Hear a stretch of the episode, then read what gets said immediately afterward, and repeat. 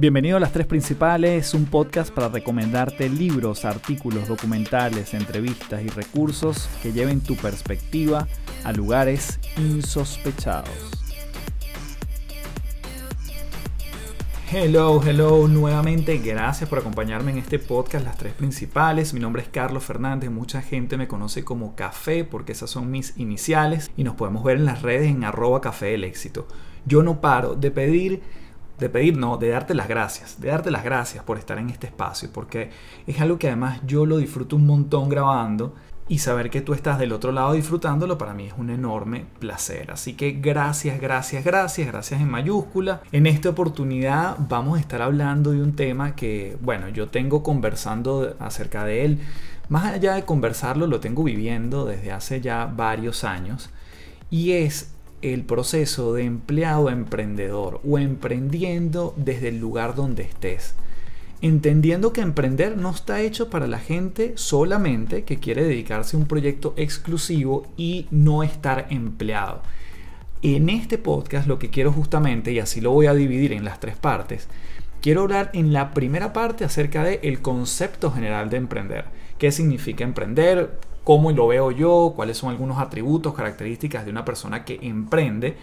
El segundo bloque vamos a estar hablando del intraemprendimiento, que es cómo yo emprendo proyectos, iniciativas, cosas nuevas dentro de la empresa que estoy trabajando, no importa si estoy contratado, si estoy como fijo, si estoy como pasante, si estoy por un contrato en un tiempo particular y en la tercera parte vamos a estar hablando de esa gente que quiere emprender un proyecto completamente distinto, digamos, un, nuevo proyecto, una nueva empresa y quiere desligarse de ser empleado. Para empezar, cualquiera de esas dos vías son perfectas, sobre todo porque tiene que ver con un elemento que voy a mencionar en la primera parte, que es cómo te quieres sentir tú en ese camino. ¿sí? Hay gente que nació para vivir en el mundo corporativo y eso es fabuloso porque tiene una serie de beneficios, tiene una serie de normas, tiene una serie de reglas políticas establecidas y la gente se siente muy bien allí.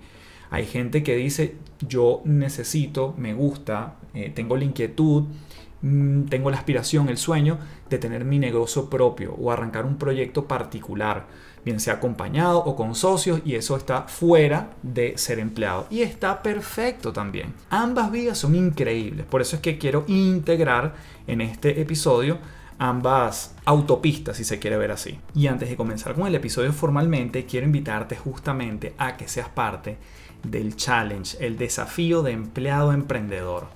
Estos son cinco días donde te voy a estar enviando de forma totalmente gratis te voy a estar enviando videos para ir indagando en esa mentalidad emprendedora. No importa nuevamente si es emprender más cosas dentro de tu organización o fuera de ella. Así que puedes inscribirte completamente gratis y esa lo vas a encontrar el link en las descripciones de este episodio. Cuando veas ahí la descripción, todos los datos, está el link para que puedas suscribirte y te empiece a llegar un video tras otro. Son cinco días de estos elementos, estos recursos, estos principios para mentalizarnos en el mundo del emprendimiento. Así que puedes sumarte ya al challenge de empleado a emprendedor. Durante cinco días, puro valor para ver si efectivamente esto de emprender dentro o fuera de la empresa tiene que ver contigo o cómo nos vamos seteando a nivel de nuestra mentalidad. Si por casualidad no hayas, no encuentras el link en la descripción de este episodio, puedes ir a mi Instagram, arroba café del éxito, te metes en el link de la bio y vas a ver un botón que dice desafío de empleado emprendedor y allí te puedes meter. Es completamente gratis y es puro valor para que te lo puedas llevar en los próximos días. Así que desde ya comenzamos en este episodio de las tres principales hablando del tránsito de empleado a emprendedor cómo ser emprendedor dentro de tu empresa, cómo ser emprendedor fuera de ella y algunos principios que he transitado en este viaje, que, bueno, de alguna forma confluye mi experiencia en el mundo corporativo, en la cual estuve más de 13 años, y después como emprendedor, que es aquello sobre lo cual o bajo lo cual vivo hoy en día. Así que comenzamos.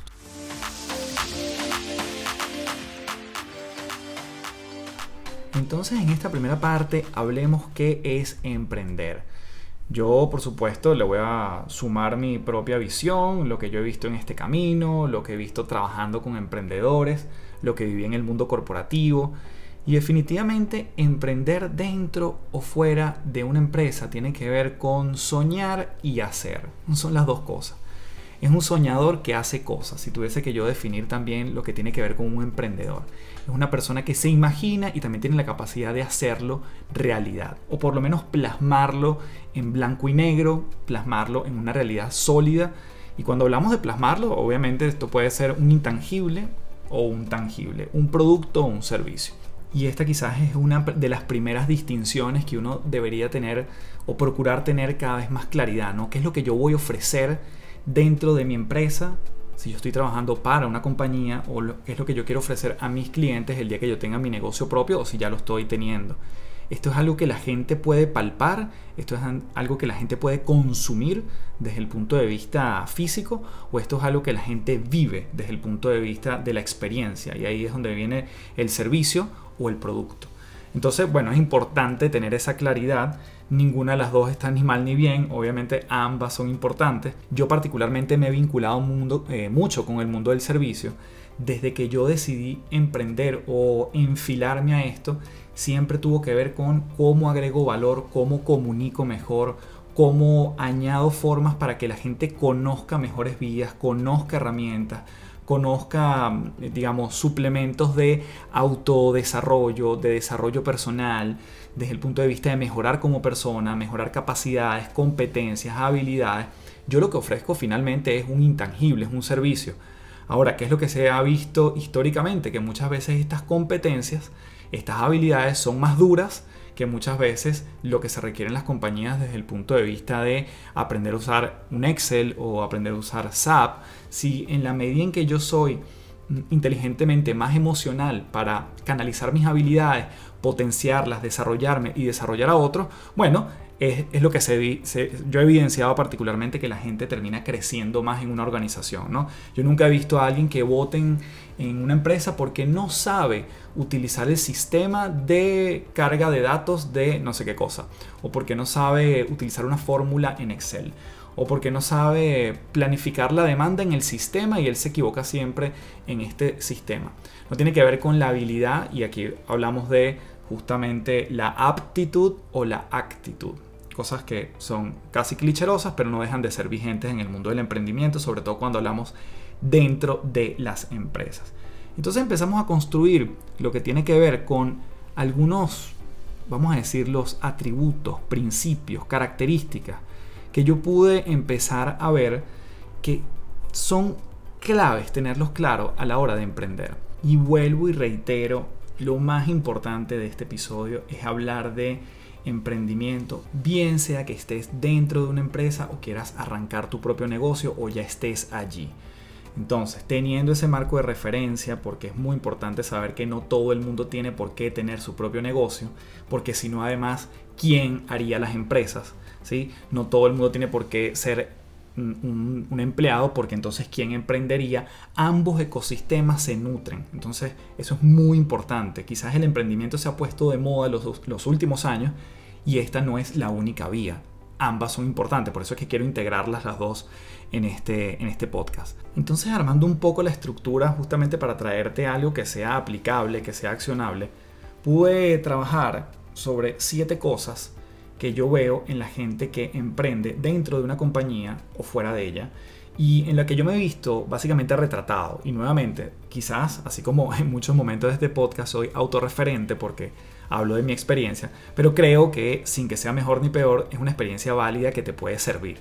Entonces, yo he identificado como siete grandes atributos de un emprendedor y el primero, que es quizás el que más menciono, es, es una, una persona que aprende a vivir bajo la presencia cercana a la incertidumbre, a lo incierto. Es una persona que cuando lo vemos desde el punto de vista de alguien que arranca su negocio por su cuenta, puede ser una persona que tiene que estar claro que hay días o hay meses en que hay vacas gordas, hay meses de vacas flacas, hay meses en que no hay vacas.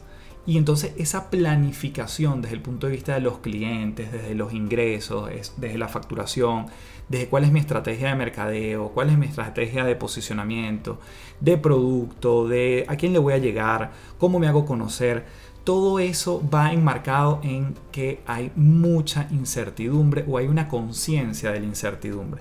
¿Qué es lo que ocurre? Un emprendedor que está por fuera con su negocio propio, yo creo que la tiene que tener incluso más desarrollada. En principio porque todo depende de él. Ahora, cuando vemos a alguien que emprende dentro de una compañía, si bien tiene que tener claro la incertidumbre, hay unas cosas que igual en la, en la empresa te van a pedir. Hay unos objetivos que tienen que cumplirse, hay unos KPI, unos indicadores, unas métricas, unos objetivos quizás del año, del trimestre, del cuatrimestre, que van a estar demarcando la cancha bajo, esa bajo la cual esa persona puede moverse. Entonces, ambas incertidumbres siempre van a existir, porque quizás una de las cosas, uno de los grandes aprendizajes que nos ha dejado todo esto tema de la emergencia sanitaria, pandemia, como la quieras llamar, es que no tenemos el control de nada. Y tanto emprendedores como empresarios o emprendedores y empleados se han visto afectados por esto. Y afectados, vamos a decir, la afectación es algo que puede ser positivo o negativo, entre comillas.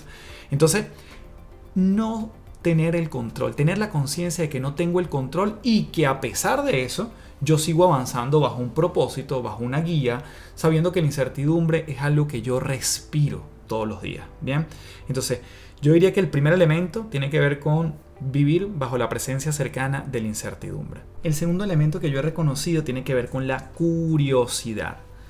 Si tú eres curioso por naturaleza, normalmente vas a buscar identificar muchos puntos de cómo funcionan las cosas, de cómo los están haciendo otros, de cómo quizás otros referentes que hacen cosas similares a ti están accionando. Entonces, ¿qué cosas me llaman la atención? También pueden ayudar en este mundo del emprendimiento. Porque cuando tú eres curioso, tú empiezas a detectar también qué hay afuera que no se está llenando. ¿Cuál es aquella necesidad quizás en el mercado o que tu empresa misma no está eh, satisfaciendo de alguna manera? Entonces, la curiosidad siempre nos va a permitir encontrar esos puntos blancos o esos puntos negros, como lo quieras ver, esos puntos de vacío donde hay algo que no estamos haciendo o que se puede complementar, o que se puede llenar, o que puedo yo con mi iniciativa, con mi producto o servicio, empezar a, digamos, a pavimentar, ¿no? Digamos, ese hueco en la calle que existe, cómo yo lo empiezo a asfaltar.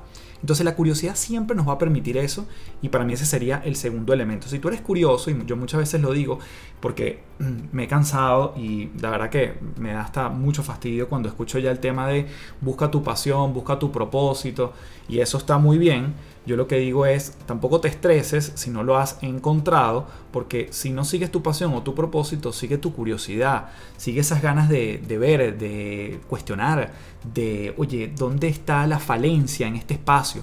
Y no desde el punto de vista de criticar, sino desde el pensamiento crítico de cómo yo puedo sumar sobre eso que hoy en día quizás no existe o, lo puedo complementar, ¿no? Y ese sería quizás el segundo elemento.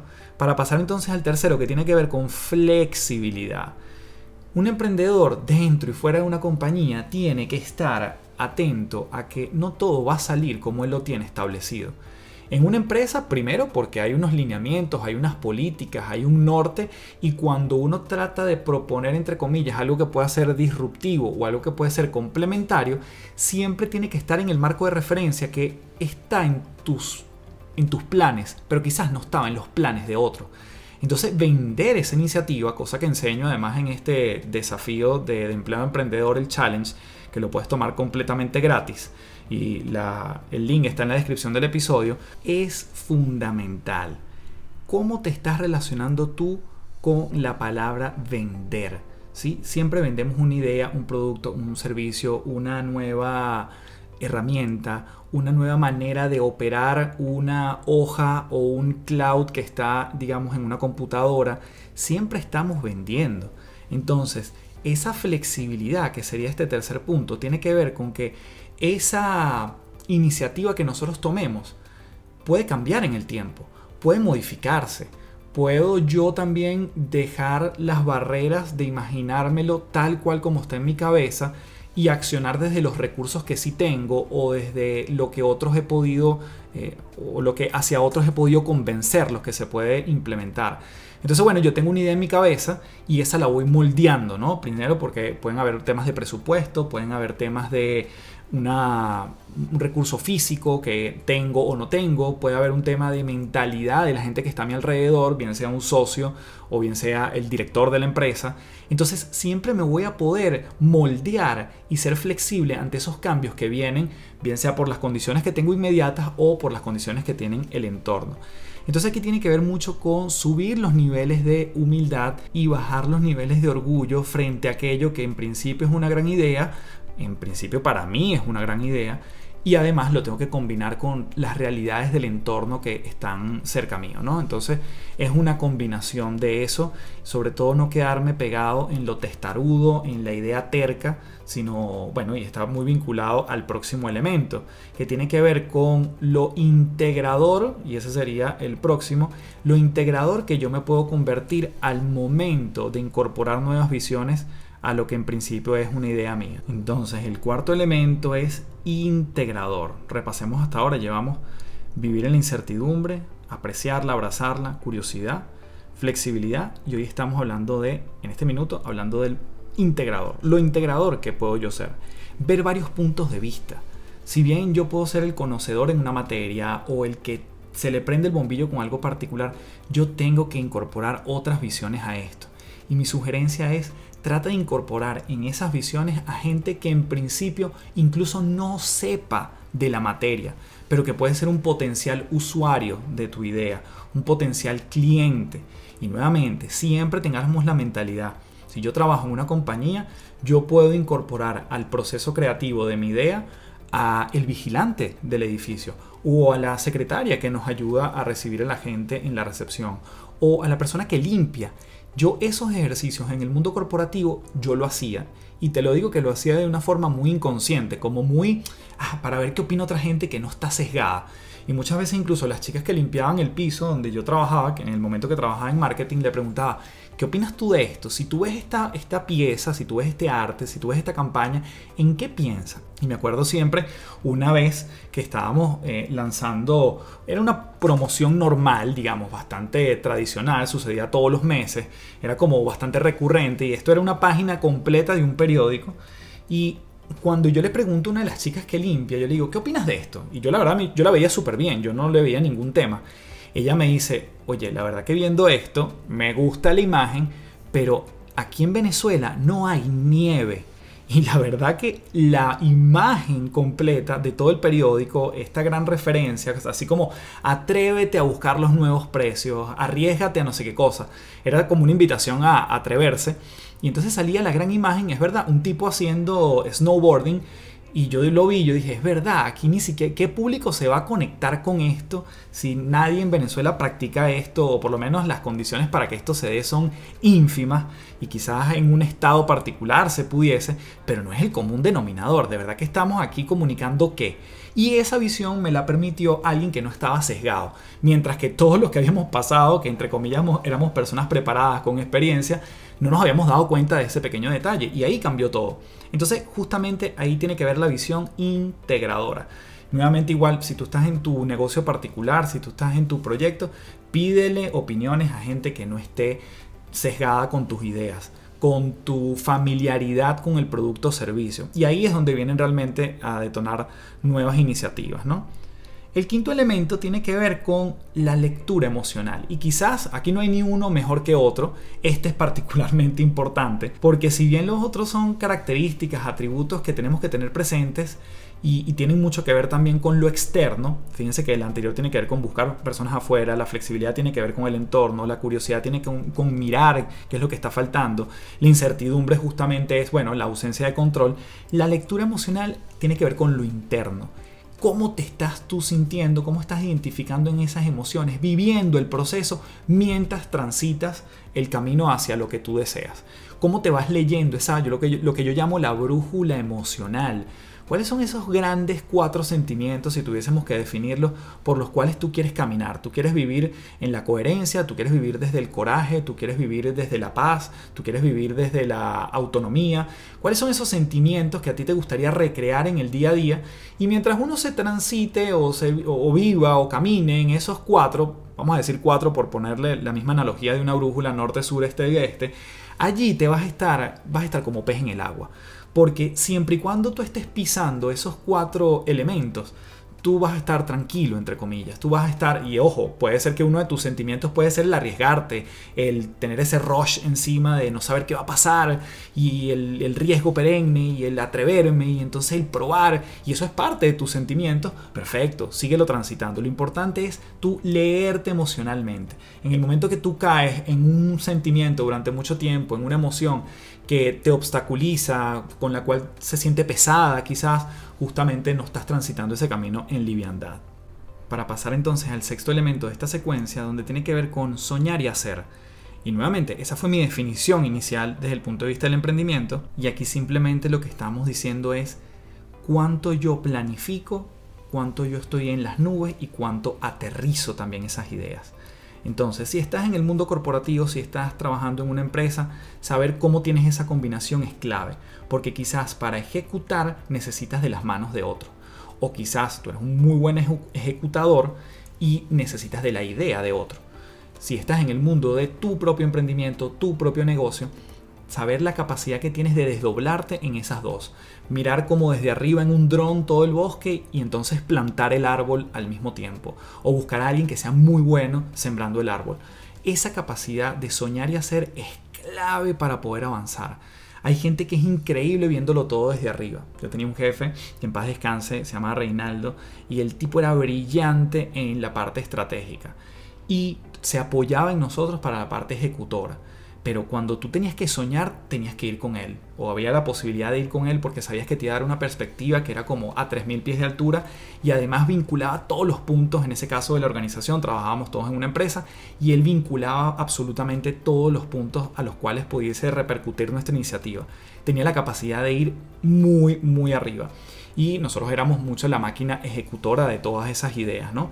Entonces ese complementarnos entre soñar y hacer, planificar y accionar es fundamental. De hecho, cuando yo hice la certificación en Lego, la metodología de Lego, una de las cosas que te explican es que Lego no pasa mucho tiempo entre la planificación y la ejecución.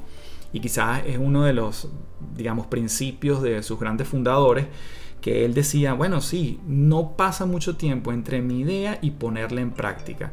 Entre el poder decir, ¿sabes qué? Quiero hacer juguetes de madera, para lo cual además comenzó todo el negocio de Lego haciendo juguetes de madera y empezar a hacer el primer patito de madera que se vendió entre comillas de forma artesanal, pero se empezó a hacer una producción en serie. Entonces, ellos dicen que su filosofía es plan, do. Plan, do. Planifica, haz. Planifica, acciona. Sueña, concreta. Y además eso tiene unos tiempos y una, digamos, una estacionalidad bastante rápida. Entonces no podemos pasar un año planificando. Tenemos que empezar a ver los, bueno, lo que después yo explico también en el programa de empleo emprendedor, que es el producto mínimo viable. Aquella idea mínima, quizás en su mínima expresión, que me sirve para testear el producto, para saber qué opina la gente, bien sea nuevamente dentro de la empresa o fuera de ella. Así que soñar y hacer sería el sexto elemento y pasamos al séptimo que es quizás uno de los que más complementa el anterior, que tiene que ver con el reconocer quién te puede complementar. Y esto quizás está implícito en la anterior, pero soy muy enfático y por eso lo coloco aparte. Tiene que ver con conocer hasta dónde yo puedo llegar, dónde me puedo complementar yo. Yo, por ejemplo, yo sé que soy bueno quizás en imaginarme una pieza gráfica, pero para eso necesito un diseñador. Yo no soy ni siquiera bueno diseñando, ni sé manejar Photoshop o cualquiera de las herramientas de diseño, por lo tanto necesito a alguien que claramente me complemente en ese espacio. Yo soy muy bueno en la parte creativa, soy bastante bueno en la parte de ejecución y muchas veces recurro a otras personas para ver la estrategia, cómo eso se une con otras cosas que yo tengo en mi universo de emprendimiento. Entonces, saber reconocerme en qué soy bueno y saber y reconocer las habilidades de otro es lo que yo digo que hace, va formando como ese grupo de Avengers, ¿sí? Este, Spider-Man sabe que no puede volar y por eso quizás acude a Iron Man. Y Iron Man sabe que no lanza telarañas y no se trepa igual de bien y por eso acude a Spider-Man. Y haciendo esa analogía, justamente cada quien tiene su superpoder. Ninguno es mejor que otro, pero cuando entiendo y reconozco que tengo la posibilidad de complementarme con las fortalezas, habilidades y cualidades de otro, ahí sí esto se empieza a desprender. Así que resumiendo estos siete elementos que yo veo desde el punto de vista del emprendedor, hablamos de la incertidumbre, número dos, curiosidad, número tres, flexibilidad, número cuatro, ser integrador, número cinco, la lectura emocional, número seis, soñar y hacer y finalmente reconocer quién te va a complementar en este camino. Entonces con este marco de referencia vamos a pasar al mundo del intraemprendedor, aquella persona que puede emprender proyectos, iniciativas, actividades dentro de la empresa bajo la cual está trabajando como empleado y es absolutamente válido y eso se conoce. Necesitamos reconocer que necesitamos emprendedores dentro de las empresas. Así que vamos con esa parte.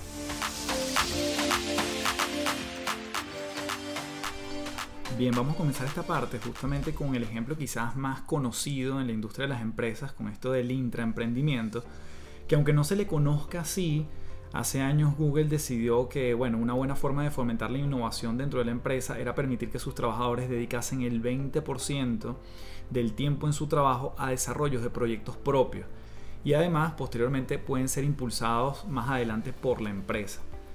Y creo que es interesante porque de estas mismas iniciativas, este permiso que da Google a sus empleados, surgen aplicaciones como por ejemplo Gmail, que obviamente tiene años, pero surge de ese tipo de iniciativas, y otros muchos productos que la empresa decide apoyar después, ¿no? que es fruto de las ideas de sus propios trabajadores. Por lo tanto, después muchas empresas se entusiasmaron con esta idea del 20%, como empresas como LinkedIn, pero la verdad que entendieron que no solo es el tiempo que le doy para que hagan cosas nuevas, sino que pueden haber iniciativas de intraemprendimiento que vayan a lo macro y que vayan a iniciativas que cada quien puede ejecutar de forma grupal o individual y que nuevamente las empresas pueden después apoyar.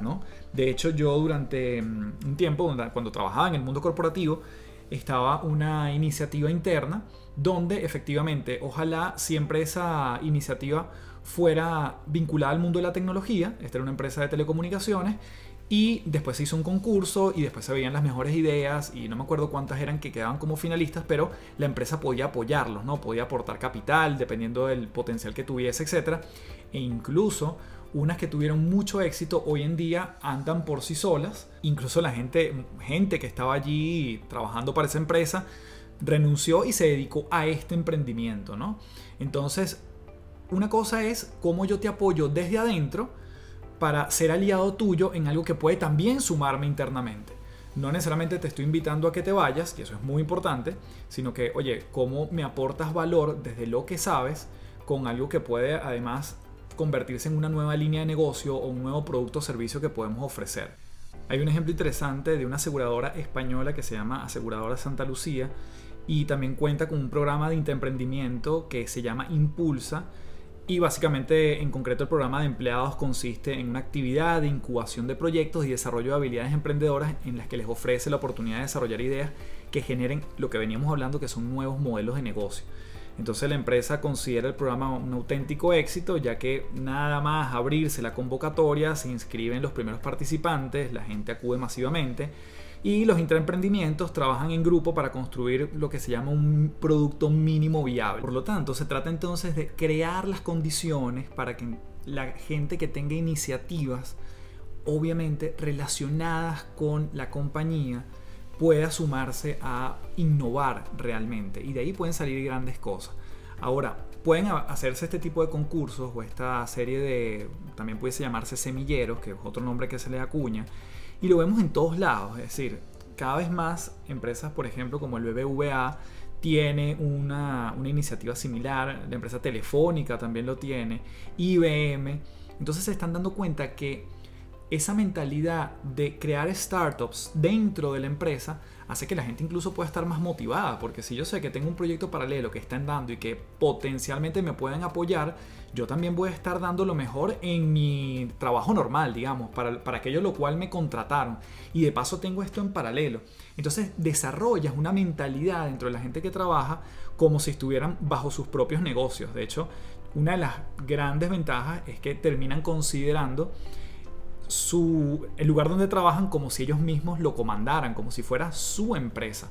Entonces yo tomo decisiones como si esto fuese mi negocio, porque además en este proyecto que yo estoy planteando, como se me ocurrió a mí y esta gran, eh, gran, empresa bajo la que estoy me está acompañando en eso, yo tengo que verme como que soy parte de esto. No lo veo como ellos y yo, sino lo veo como un todo.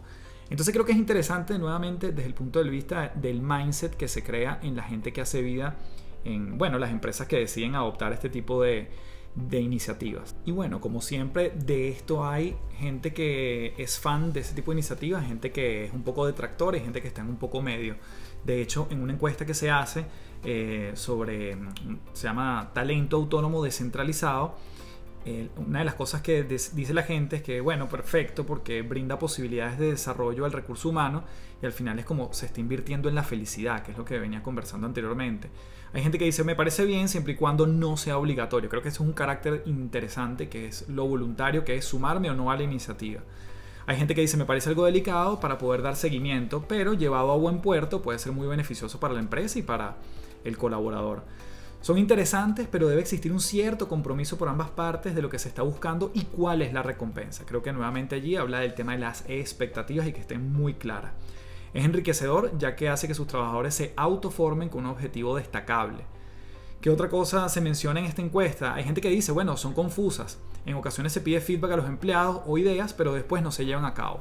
Entonces ahí nuevamente el hecho de cómo se genera realmente un proceso en torno a la iniciativa, porque la iniciativa en sí mismo no es lo que trae el bienestar, sino que realmente se concrete, se llegue a un término que fue el esperado, gane quien tenga que ganar si tuviésemos que colocarle ese atributo, pero que la gente esté clara a dónde va a llegar, ¿no?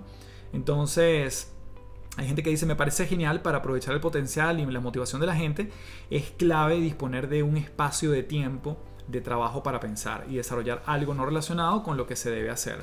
Por lo tanto aquí, y esto es algo que particularmente a mí me pasó en el mundo corporativo, y es que yo participaba en iniciativas donde yo era facilitador, donde yo era, sí, entrenador de otros, y mi jefe estaba claro que yo estaba en eso, y que además eso aporta a la compañía.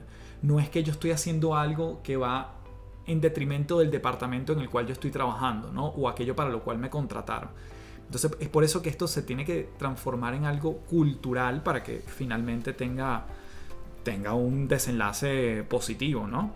Hay gente que dice muy necesarias, aunque importante, un compromiso total en la dirección de la organización. Justamente eso de que esto venga de arriba hacia abajo.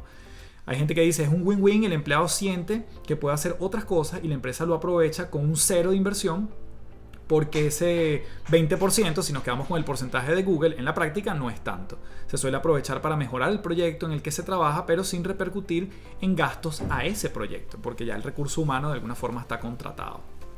Entonces aquí algunas recomendaciones para poner en práctica este tipo de iniciativas. Esto es basado además en un, en un artículo que mm, se llama El interemprendimiento es la estrategia de innovación de la empresa.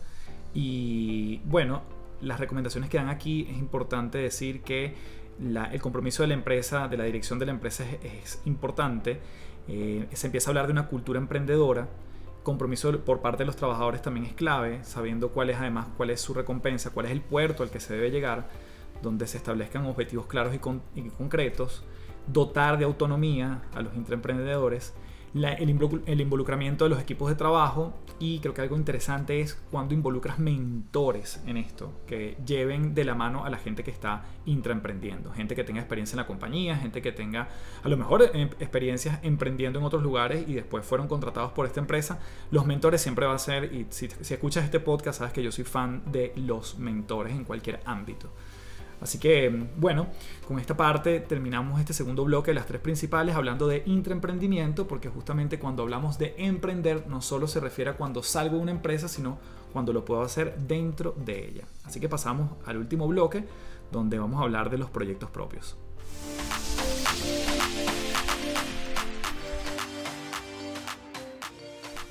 Bien, entonces aquí yo me voy a extender un poquito porque sí tiene que ver con compartirte lo que ha sido mi experiencia desde el punto de vista de emprender.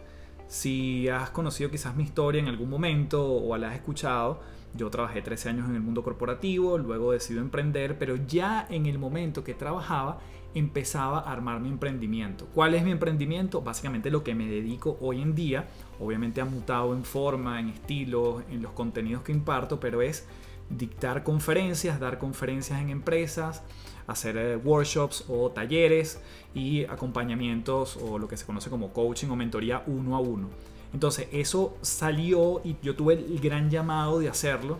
Ya estamos hablando aproximadamente en el 2007 y empecé a trabajarlo en paralelo con mi negocio, con mi trabajo. Yo muchas veces pedía vacaciones y siempre cuento esa anécdota. Pedía vacaciones, los 15 días de vacaciones que por regla me tocaban y me iba a dar conferencias en otra empresa, en gente que me contrataba, ¿no? Siempre buscando que no hubiese intereses de conflicto entre la compañía donde yo trabajaba y quien me contrataba, pero sí definitivamente agarraba mis momentos libres para dedicárselo a esto. Y yo creo que en lo personal creo que es algo interesante que uno puede hacer cuando no estás listo para emprender en un 100% o ese emprendimiento todavía no te está dando los ingresos, es poderte mantener con tu trabajo actual, ¿no? Siempre y cuando no lo descuides. Entonces, en esta parte justamente quiero compartir algunas cosas que me han servido en este camino. Yo creo que eh, la primera definición, que también lo comparto muchas veces, es que el emprendedor es aquel que aprende a vivir bajo la presencia cercana a la incertidumbre.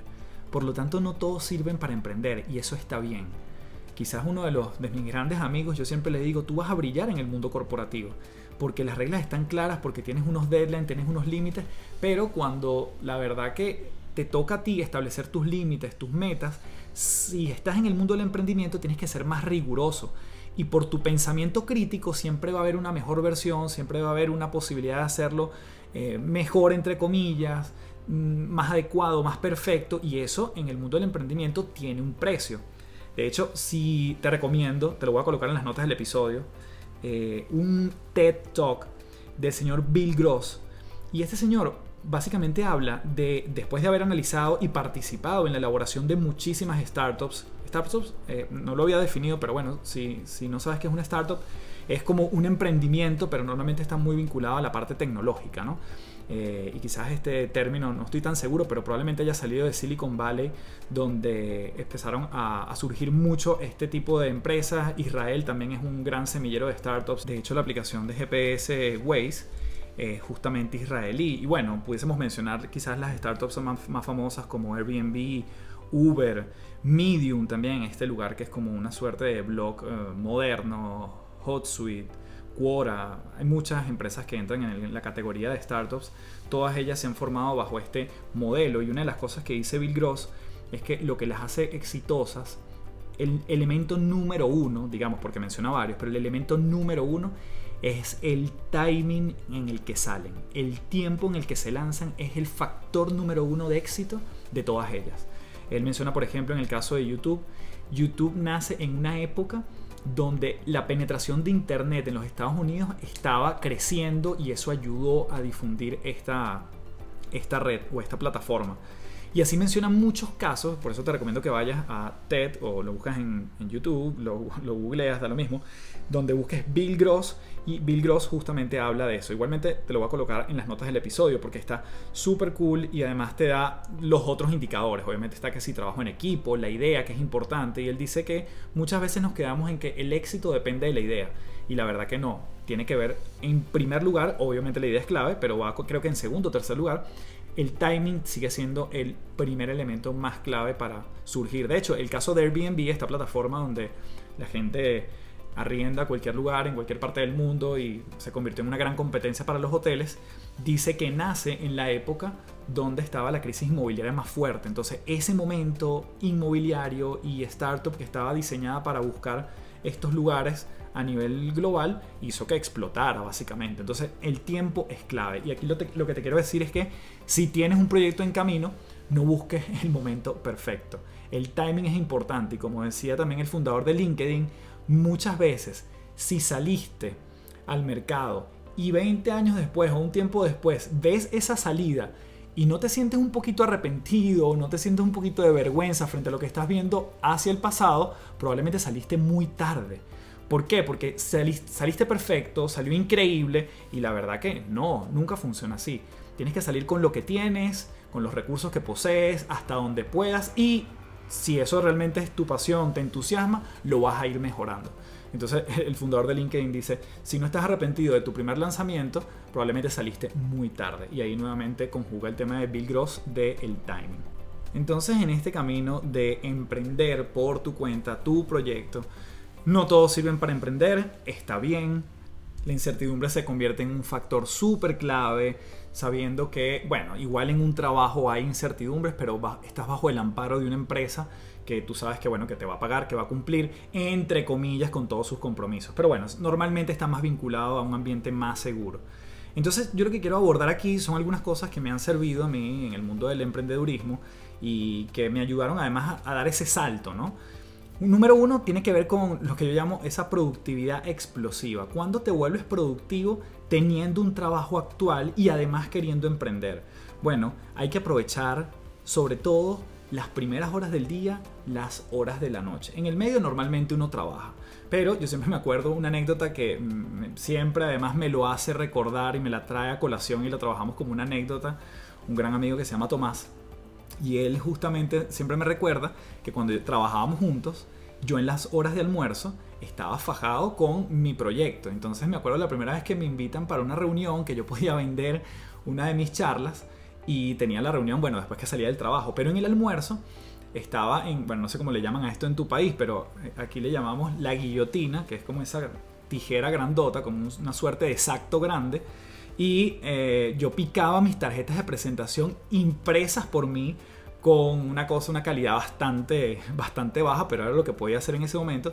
Y yo mismo en la hora del almuerzo picando en la guillotina cada una de mis tarjeticas, porque eso es lo que iba a repartir en la tarde. Entonces él siempre me lo recuerda porque, bueno, son los momentos que uno inicia y que yo atesoro y que trato de siempre recordarlos porque el comienzo, en el comienzo todo el mundo está haciendo de todo, ¿no? Entonces yo creo que para esa productividad explosiva hay que aprovechar las primeras horas del día, las últimas horas, las horas del almuerzo, como decía antes, tus vacaciones. Por lo tanto, siempre vas a tener tiempo para aquello que te importa. Siempre vas a tener tiempo para aquello que te importa. Si yo te digo ahorita que un familiar tuyo está enfermo, no importa lo que estés haciendo, lo vas a atender. Y te vas a dar cuenta que lo que estabas haciendo eh, no se quemó ni se cayó el mundo, sino que bueno, lo tuviste que retomar más adelante. Entonces, no es sustituir tu trabajo actual para darle prioridad a tu emprendimiento, sino es sacar de el mismo tiempo con el que cuentas ahorita para imprimirle a tu emprendimiento. Hay un punto importante que yo siempre menciono, que es que eh, atento y eso lo puedes estar calibrando tú dependiendo del lugar donde trabajas. Nuevamente, ahorita estoy hablando de qué pasa si estás en un lugar empleado y quieres ir trabajando tu proyecto en paralelo. Entonces, hay lugares que dependiendo de la confianza, dependiendo de la cultura, si saben que estás en un emprendimiento, probablemente te vayan a fichar en ese sentido, te vayan a etiquetar y cualquier quizás metida de pata, equivocación, desliz, se lo atribuyen a que tú estás concentrado en otra cosa. Entonces, bueno, atento cuánto puedes comentar tú en lo que andas. Ojo, yo he tenido, yo he, trabajado en lugares donde hay personas que llegan con una cava a su oficina vendiendo queso. Eso es una realidad. Y despachan ahí mismo en su puesto de trabajo. Bueno, dependiendo de la cultura organizacional, a veces eso se puede permitir. O gente que, bueno, en algún momento yo me acuerdo que estaba en la universidad, hacía las pasantías en una empresa y había una amiga que hacía collares y bisutería. Y yo llegaba en las tardes y me tomaba unos minutos y vendía dentro de la oficina. Y bueno, ahí también resolvía algo de plata pero depende muchas veces del lugar donde uno esté. Ahora, cuando ya estás más avanzado, cuando realmente le estás metiendo mucha seriedad a tu proyecto, tienes que calibrar muy bien cuánto lo estás comunicando.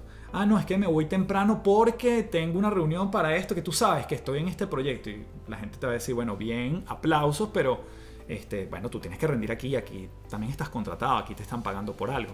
Entonces ahí lo dejo mucho a tu criterio de cuánto calibras, cuánto comunicas.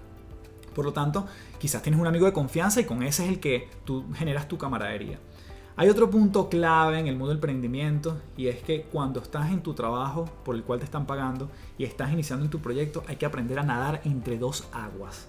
Es clave. ¿Qué significa nadar entre dos aguas? Como siempre, te doy mi ejemplo, no es ni mejor ni peor, pero es una vivencia que quizás te pueda sumar.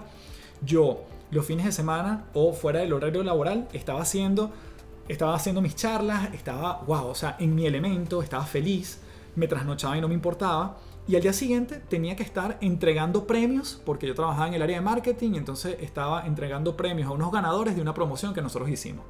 Entonces es como un desdoblarse entre, bueno, tu momento de gloria, por decirlo de alguna forma, yo en tarima, versus lo que después te toca hacer. Y te toca quizás armar una presentación, un informe para tu jefe, tu trabajo rutinario. Entonces, psicológicamente tú tienes que vivir entre esas dos aguas. Me acuerdo que tenía un compañero de trabajo que tenía además, era todavía más, eh, más guau su puesta en escena porque él tenía un grupo de música. Entonces los fines de semana iba para matrimonios, lo llamaban a la radio, hacía entrevistas y el lunes tenía que volver a su trabajo a hacer su reunión de estatus con su jefa, a rendirle cuentas, a estar haciendo, bueno, su parte operativa, que era lo que le tocaba. Entonces hay que aprender psicológicamente a moverse entre esas dos aguas porque si no te, te frustras o quizás empiezas a tener una actitud dentro de tu lugar de trabajo que más bien está de alguna manera teñida por tus momentos de gloria. Entonces tú dices, no, sabes que yo no tengo por qué hacer esto. Porque bueno, hace dos días yo estaba en una tarima, o yo estaba, no sé, vendiendo en mi negocio, o yo estaba distribuyendo o trayendo desde China tal cosa, que eso es tu emprendimiento. Entonces, ¿cómo yo me voy a poner en esto en mi lugar de trabajo? Ojo con eso porque ahí nuevamente estaríamos salpicando una agua a, a la otra. Hay una ley interesante en todo esto, que es la ley de Parkinson. ¿Qué dice la ley de Parkinson? La ley de Parkinson dice que el trabajo se expande hasta llenar el tiempo que se dispone para su realización. Repito, la ley de Parkinson dice, el trabajo se expande hasta llenar el tiempo que se dispone para su realización. Entonces, ¿qué quiere decir esto? Si yo te doy 40 minutos para arreglarte, para irnos a una boda y a ti te interesa ir esa boda y es de tu mejor amiga, tú lo vas a hacer en 40 minutos. Tú te vas a adaptar a ese tiempo. Si yo te digo, mira, ¿sabes qué? Tienes dos horas para arreglarte. Tú vas a llenar el tiempo de arreglarte en dos horas. Normalmente uno se adapta al tiempo que tiene. Entonces, quizás esto te resuene más con una frase que es más común. Mientras más ganas, más gastas. Te adaptas tu estilo de vida a eso nuevo que estás ganando. ¿Ok? Entonces, lo mismo sucede en la ley de Parkinson. ¿Cómo la podemos utilizar a nuestro favor? Bueno, efectivamente, si yo tengo un entregable en mi lugar de trabajo y quizás mi jefe me lo pide para dentro de dos semanas, ¿cómo hago para tenerlo en una semana? Mentalmente yo me seteo para que tengo que tenerlo antes de lo que él me diga. ¿Por qué? Porque ese tiempo de sobra quizás se lo puedo imprimir para irme a la hora, para no quedarme hasta más tarde en el lugar de trabajo y entonces dedicárselo a mi emprendimiento. Utiliza la ley de Parkinson a tu favor. Y esa la combino con la ley de Pareto. La ley de Pareto, probablemente esa quizás es mucho más conocida, donde el 20% de tu esfuerzo impacta el 80% de tus resultados. Identificar cuál es ese 20% que te hace progresar en tu emprendimiento es clave. Nuevamente, ¿por qué? Porque si estás en un trabajo hoy en día, no tienes, entre comillas, las 8 horas naturales del día que te resta tu trabajo normal. Entonces, ¿qué quiere decir eso? que tienes que ser profundamente asertivo a qué le estás dedicando tiempo. En mi libro Siete Huellas, específicamente en la página 71, si lo tienes, hay un cuadrito que básicamente yo hago un ejemplo de estas actividades, cuánto tiempo le estoy dedicando, cuál es la prioridad que le puedo destinar. Es decir, un cuadro que te permite identificar el 20% más clave, porque allí le tienes que meter todo tu esfuerzo. Hay otro punto que lo mencioné levemente, que es establecer tus deadlines. ¿Cuáles son tus deadlines, tus puntos límites? ¿Cuáles son las fechas para las que tienes que llegar? Por ejemplo, esos, esos, esas fechas límites en el mundo corporativo, todo el mundo te las coloca. Te la coloca tu jefe o lo coloca el jefe de tu jefe. Te dicen, la meta tiene que estar para el primer cuatrimestre, para el final de año, o en el primer semestre, o este mes, o para la semana que viene. Ellos te ponen las fechas. Normalmente viene desde arriba. Pero en el emprendimiento tú tienes tus propios deadlines y si tú no se los pones puedes pasar años arrancando. ¿sí? Entonces, ¿qué sucede? Yo tengo como mis propias maneras de generarme presión. Entonces, yo sé que este podcast, sobre todo al principio, digamos, nadie lo estaba esperando, nadie lo estaba demandando, pero yo sí sabía que con constancia y poniéndome una fecha límite y sacándolo un día específico a la semana, yo mismo me iba a generar un sistema para grabar el podcast. Entonces yo dije, bueno, ¿sabes qué? Esto sale todos los viernes. Pase lo que pase. Entonces el viernes es mi fecha límite para tener el episodio grabado o la entrevista ya lista. Pero nadie me pidió eso. Fui yo mismo que me lo establecí. Entonces cuando el deadline o la estacionalidad o lo espontáneo se transforma en un sistema, ya empieza a correr por sí mismo. Entonces yo sé que ahora, bueno, todos los viernes yo tengo que entregarme mi podcast. Ahora, ¿qué pasa? Lo interesante es que hay una audiencia que se ha ido conformando, una comunidad que va creciendo cada vez más, que dice los viernes, oye, voy a escuchar el podcast de café, porque los viernes lo lanza las tres principales. Entonces es importante colocarte tus propios deadlines porque en el mundo del emprendimiento nadie lo va a hacer. De mí nadie esperaba que yo sacara un libro, que yo lance un podcast, que yo lance un ebook, que lance una conferencia. Nadie lo está esperando. Pero yo mismo tengo que ser mi motor para que eso suceda en una fecha específica. Otra cosa que es interesante es la visibilidad y la buena memoria. También combinado con lo que se conoce como el modelo freemium ¿Qué es la, visibilidad y la buena memoria? Es importante que al principio tú te dejas conocer, que la gente sepa de ti, que la gente sepa que existes. Es como el primer elemento de awareness, de me doy cuenta que hay alguien que está sirviendo este producto o servicio, está buscando llenar una necesidad. Pero para eso hay que estar en muchos lugares, hay que decir mucho sí. Y el modelo freemium es cuando muchas veces das cosas gratis, bien sea desde una muestra de un pretzel que estás haciendo, un cupcake, para que la gente pruebe. Eh, de repente se lo mandas a algunos influencers para que no solo lo prueben, sino que lo recomiende y ese es tu costo asociado a darte a conocer. Eso puede ir incluso en tu plan de mercadeo. Ahora, tienes que recordar quiénes te están... Eh, quiénes estás usando tu producto, quiénes te están comprando y a quiénes se lo estás otorgando, por eso hablo de la buena memoria, para que en el momento que tú verbalices eso, que tú cuentes, que tú trates de convencer a otros, sepas responder a quienes ya les has servido, a quienes han dado testimonio. Entonces, bueno, en mi caso yo decía, yo puedo dar muchas charlas al principio gratis y las doy a ciertas compañías y me anoto cuáles son esas compañías, que no se me olvide, porque en el momento de venderse la, la, charla a otro lugar y además donde pueda cobrar, yo tengo que mencionar a fulano, a mengano, a esta empresa, a este otro, que el otro no tiene ni por qué saber si me pagaron o no. Es parte de mi experiencia e incluso si se voltea y pide recomendación, estas personas o estas compañías pudiesen dar un testimonio. Entonces eso es súper clave. Visibilidad, hacerte notar, buenas memorias para recordar y muchas veces dar cosas gratis para que efectivamente ese boca a boca empiece a funcionar. Un punto clave, damas y caballeros que me están escuchando. Los amigos son amigos y los clientes son clientes hay una altísima tentación y yo me acuerdo en mi época era mandaba una cadena por BlackBerry, ¿sí? Muy bien, se me cayó la cédula, fabuloso porque seguramente si me estás escuchando tuviste un BlackBerry en tus manos. Entonces, lo que quiero decir es que yo mandaba mis cadenas y decía, esta es mi próxima conferencia el sábado y la mandaba en el BlackBerry a todos mis contactos. ¿Quién dijo que esos eran mis clientes? ¿Quién dijo que ese es mi target? Esos son mis amigos, mis conocidos, la gente que quizás va a ir a la conferencia como para, bueno, qué bueno para apoyar a café pero además eso surge o funciona una sola vez, un par de veces, pero realmente allí no están tus clientes. Creer que tus amigos son tus clientes es reducir tu mercado enormemente. No quiere decir que no le puedes pedir feedback, que no le puedes pasar algo para que opinen, pero no necesariamente ellos son tu target.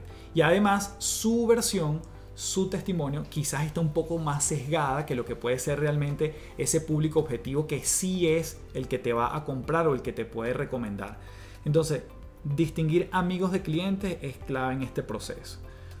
Un elemento fundamental que te menciono también en esta parte es el momento de meter la pata una y otra vez. Sobre todo porque tienes el colchón de tu trabajo, de tu 15 y último, de tu sueldo asegurado. Entonces prueba, testea, ve, ve, ver qué funciona y qué no. Es el momento de, ¿sabes? De tener más sensibilidad, salir a la calle, preguntar lanzar este producto mínimo viable y entonces funciona o no funciona. ¿Qué me dicen? Porque sabes que igual si tienes alguna metida de pata o entre comillas fracaso, que yo no me identifico con esa palabra, tú puedes aprender de eso y no te va a costar que, bueno, que no vas a comer ese, ese mes. ¿Por qué? Porque tienes tu trabajo. Entonces es el momento de probar una y otra vez. Eso lo vinculo con otro elemento. Y aquí voy dando varios, no sé si tips, principios, fundamentos, cosas que a mí me han funcionado. Entonces, aprende a cobrar tu trabajo. ¿Ok? Eso en principio hablamos de dar cosas gratis, pero hay momentos que también hay que empezar a probar cuál es, si yo puedo vivir de esto. Y nuevamente eso forma parte del testeo, del observar, del escuchar, de de repente dar un precio y ver si la gente reacciona. La elasticidad de precio, cómo está funcionando en mi producto o servicio. Aprende a cobrar tu trabajo, no regales tu trabajo. Pareciera nuevamente que va en contradicción con el modelo freemium, pero lo que te quiero decir es que siempre tiene que estar este equilibrio. ¿En qué momento vas a probar si la gente está dispuesta a pagar por eso? Hay que en algún momento cobrar. Si tú sientes que, oye, no me, porque esto nos pasa a los emprendedores, esto me pasaba muchísimo a mí, ya te voy a decir cómo lo solucioné. Yo decía, oye, yo soy el tipo que da la charla, yo soy el tipo, digamos, buena onda, este, tengo, vivo de esa pasión en ese sentido de que, de, que, de que lo respiro. Me cuesta cobrarlo. Entonces, ¿qué hice yo? Como además era yo solo, yo dije, ¿sabes qué? Yo voy a inventar un correo de Verónica, verónica arroba y Verónica es la que le va a escribir a los clientes para cobrarle o para pedirle la orden de compra o para este, decirle cómo va el estatus de pago. Entonces Verónica era una persona, un personaje virtual que yo creé para no ser yo, digamos, entre comillas, el malo, el policía malo o el malo de la película. Entonces, pero Verónica era la encargada de cobrar, porque yo decía, esto se tiene que testear, que probar, tengo que ver si la gente me paga por esto, ¿no? Y bueno, ahí uno va viendo si finalmente das el brinco, ¿no? Y te dedicas a eso en un 100%. Otro punto clave es el invertir en ti. Esto es, lo hemos escuchado enormemente, pero es clave que destines parte de tu presupuesto o de tu sueldo o de tu presupuesto mensual para dedicártelo a tu formación en eso nuevo que quieres emprender. Siempre va a haber una capacitación, un libro, un referente, un mentor que quizás exige que le pagues. Algo donde tú digas cómo crezco, tiene que haber una parte de tu presupuesto dedicado a eso. Y como decía Robert Kiyosaki, el activo más poderoso que tenemos es la mente. Bien entrenada puede crear una enorme riqueza. Otro punto que yo menciono, además en el challenge de empleado emprendedor, que si revisas las notas de este episodio te vas a poder encontrar y hacerlo por 5 días y después vas a tener el programa completo, yo menciono evita contratar a personal al principio. Evita contratar personas que tú sabes que no puedes hacer tú ese trabajo, pero evita contratarlos, busca alianzas, busca alguien que quizás esté también emprendiendo. Yo en mi caso me acuerdo que tuve que hacer, no tuve, quise hacer una, una alianza con un diseñador. Yo necesitaba muchas piezas gráficas. Yo no soy diseñador, no sé diseñar. Pero él también estaba iniciando. Entonces yo le decía, ¿sabes qué? Vamos a aliarnos en esto. Eh, yo presento tus piezas frente al cliente. Si ganamos el negocio, obviamente ganamos los dos. Pero si no ganamos, no tengo para pagarte. Entonces me dijo, ¿sabes qué, Café? Yo voy contigo.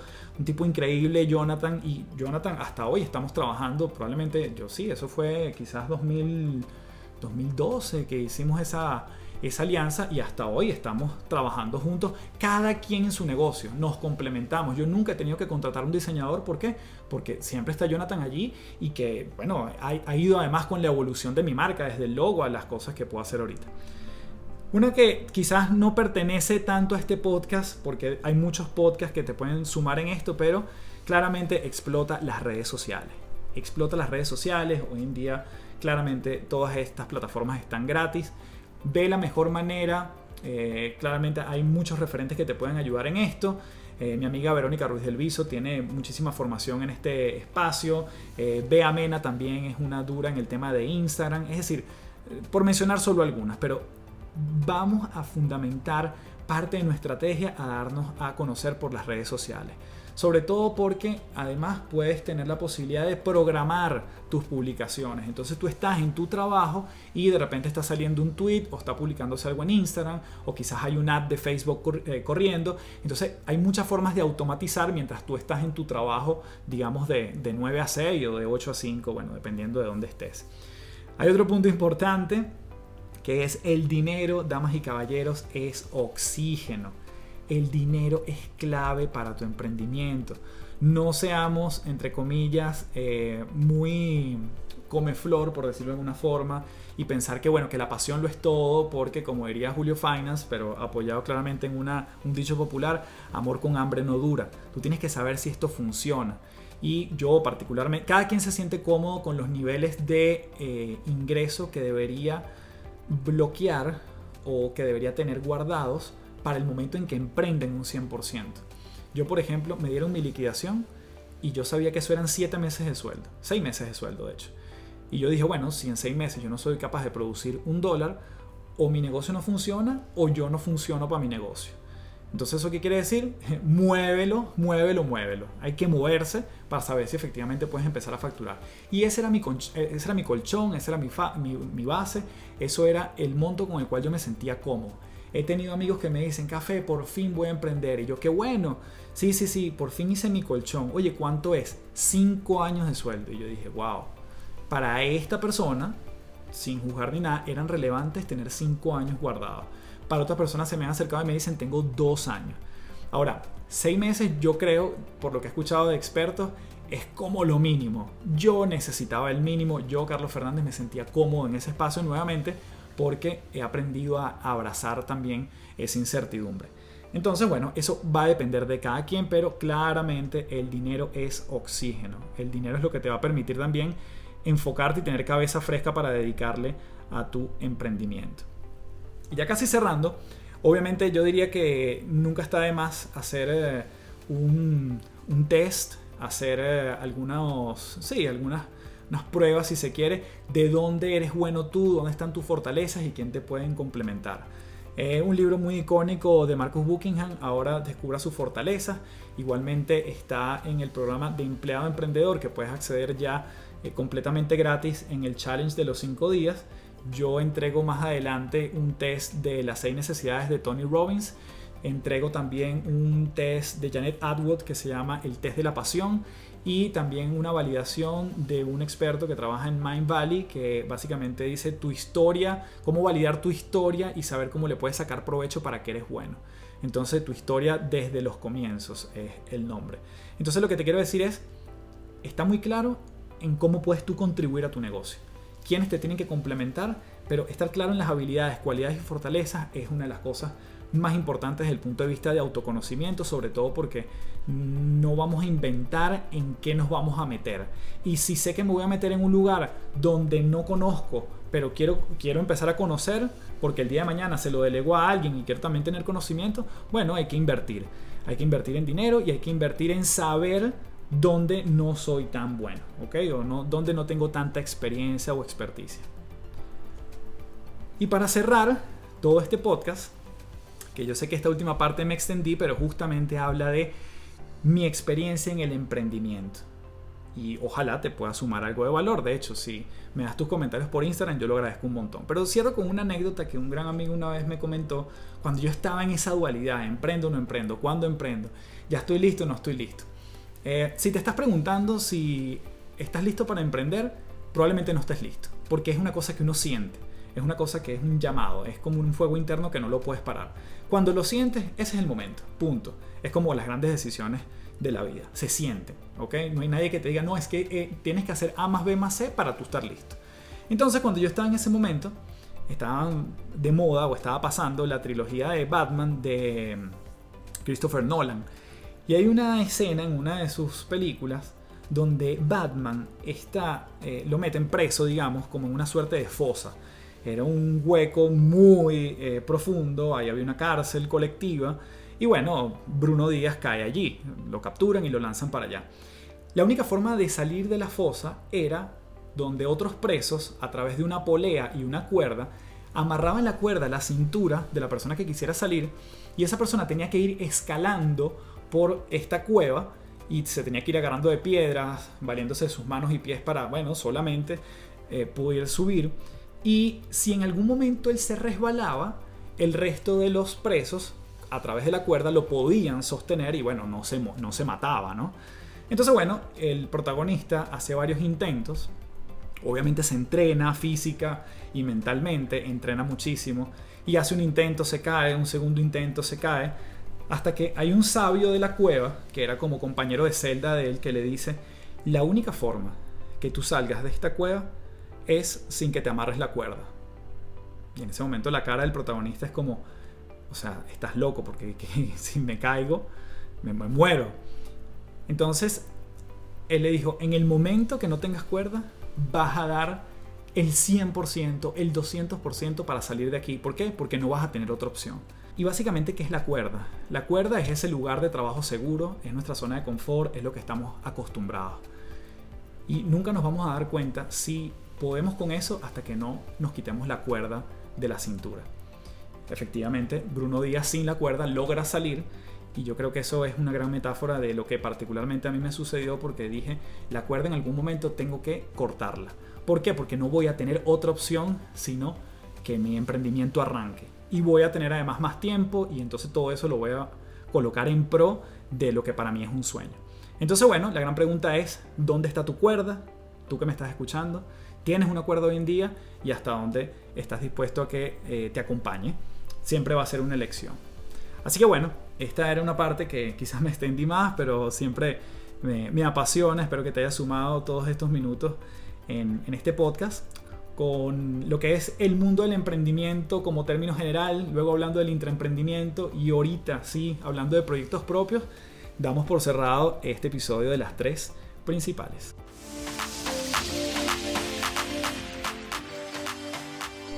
Bien, espero haberte aportado valor en este episodio que sin duda es un tema que me entusiasma, me apasiona. Creo firmemente que las compañías tienen que formar emprendedores que tengan esa mentalidad para aprovecharlo dentro de la empresa. Y bueno, quizás algunos se, se, irán y vendrán otras personas que también ocupen todavía mejor y con más entusiasmo ese lugar. Así que yo diría que no hay que ser tan aprensivos a la hora de querer retener el talento cuando quizás nos pueden agregar un enorme valor mientras están allí y yo creo que esa tiene que ser la concentración de las compañías hoy en día. Yo creo que las empresas cada vez más no van a buscar gente que tenga experiencia en esto, sino que quiera seguir teniendo experiencia en esto. Eh, que no quiera parar de aprender, de, de cambiar, de ser flexible. Creo que esas son competencias de crear, de innovar competencias que van a tener más relevancia en lo que viene, sobre todo con todo lo que estamos viviendo. Así que bueno, te invito a que seas parte del desafío completamente gratis de empleado emprendedor. El link está en las notas de este episodio. Te invito también a que seas parte de www.patreon.com slash café del éxito, donde tenemos una comunidad que nos reunimos hacer eh, mentorías, hacer eh, coaching todas las semanas de manera grupal y donde tienes contenido exclusivo de este podcast, así como cursos online, audiolibros y descuentos en todo lo que vengo haciendo. Nos seguimos viendo en un próximo episodio de las tres principales y comparte este episodio con quien le pueda sumar. Un fuerte abrazo, chao chao.